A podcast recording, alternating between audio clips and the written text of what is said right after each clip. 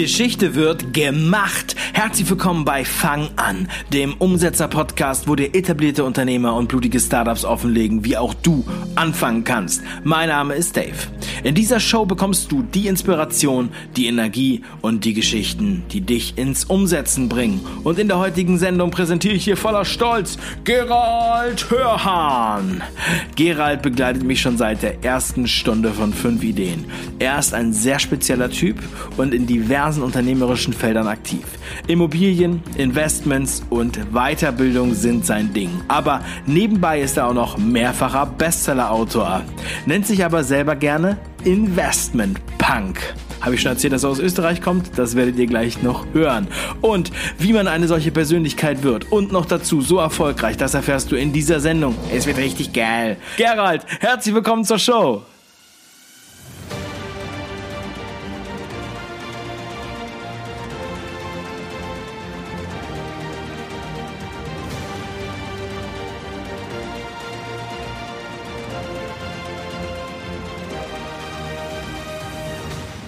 Hallo, schön, dass du dabei bist. Sag doch mal, womit verdienst du eigentlich dein Geld? Beziehungsweise, was verkaufst du? Also ich verdiene mein Geld in mehreren Bereichen. Nummer eins, ich bin gelernter Investmentbanker, wo ich für äh, mittelständische Unternehmen und Immobilieninvestoren Geld beschaffe und auch M&E-Deals mache. Das ist primär ein Provisionsgeschäft, das heißt, du beschaffst Geld und kriegst dafür eine Provision. Das zweite ist, ich besitze Immobilien als Geldanlage und von den Überschüssen der Immobilien, da verdiene ich auch ein Geld, ebenso durch die Wertsteigerung und durch die Tilgungen. Das dritte ist, ich habe natürlich die führende deutschsprachige Online-Finanzausbildungsplattform, die Investment Punk Academy, wo wir in Videokursen, Seminaren und auch akademischen Programmen wirtschaftliche Bildung, Unternehmensaufbau und digitale Skills lernen. Auch da verdiene ich mein Geld und zusätzlich verdiene ich noch mein Geld als Aufsichtsrat, als Vortragender, als Autor als Miteigentümer des Buchverlages und über Unternehmensbeteiligungen. Das heißt, ich habe eine Vielzahl von Einnahmequellen. Vielen Dank. Erinnere dich mal bitte zurück an den Moment deiner ersten Idee bzw. deiner Inspiration. Beschreib mal so ein bisschen, wann war das? Wo und mit wem? Ideen und Inspiration. Ich meine, Investmentbanking war relativ logisch nach Harvard. Da sind sehr viele an die Wall Street gegangen, so wie ich auch. Und dann habe ich mich in dem Bereich selbstständig gemacht. Auf die erste Immobilie bin ich relativ per Zufall über einen Schulkollegen von mir gekommen. Kann man auch auf YouTube und auf der Academy äh, nachlesen, wie das alles passiert ist, auch wie ich auf die deutsche Immobilien gekommen bin. Und auf die Idee, die Investment Punk Academy zu gründen, bin ich bei 2014 bei einem Seminar in den USA gekommen, wo ich mich entschieden habe, das digitale Geschäft zu erlernen und mir da gedacht habe, was kann ich machen. Und da war es so, dass ich gesagt habe, okay, ich kann, ich verstehe was von Immobilien, von Investmentbanking, von Unternehmen aufbauen und finanzieren. Und ich kann gut vortragen. Und dann haben wir gesagt, machen wir doch das Ganze an einer Videoplattform. Wie hast du angefangen? Wann ich angefangen habe, als Unternehmer bin ich geworden 2003, also vor mehr als 15 Jahren. Im Investmentbanking-Bereich, Immobilien habe ich begonnen 2005 zu kaufen und die Investmentbank Academy habe ich 2014 gegründet. Das waren so die wesentlichen Meilensteine. Dankeschön. Ähm, was denkst du, warum bleiben die meisten Ideen auf der Strecke? Eine Idee ist viel, viel zu wenig. In den meisten Fällen scheitert es nicht an der Idee, sondern an der Umsetzung. Die Leute zu faul sind, weil es kein Team gibt, weil es kein Geld gibt und vieles mehr.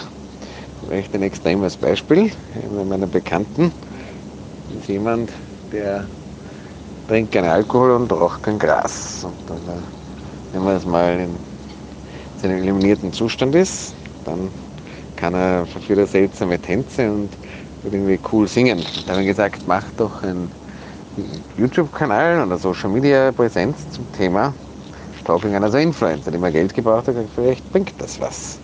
Und äh, dann hat er auch zweimal gemacht und nachher war er zu faul, es weiterzumachen. Überall You have to do it. Du kennst ja mein Umsetzungstypenmodell mit den sechs verschiedenen Figuren und Tieren und was deren Eigenschaften sind. Was würdest du sagen? Was für ein Umsetzungstyp bist du? Welche, wer, wer ich bin, ich würde sagen, eine Mixtur zwischen äh, Imker und Spinner. Wie wichtig ist dein Team für dich und deine Umsetzung? Und wie findest du eigentlich neue Teammitglieder?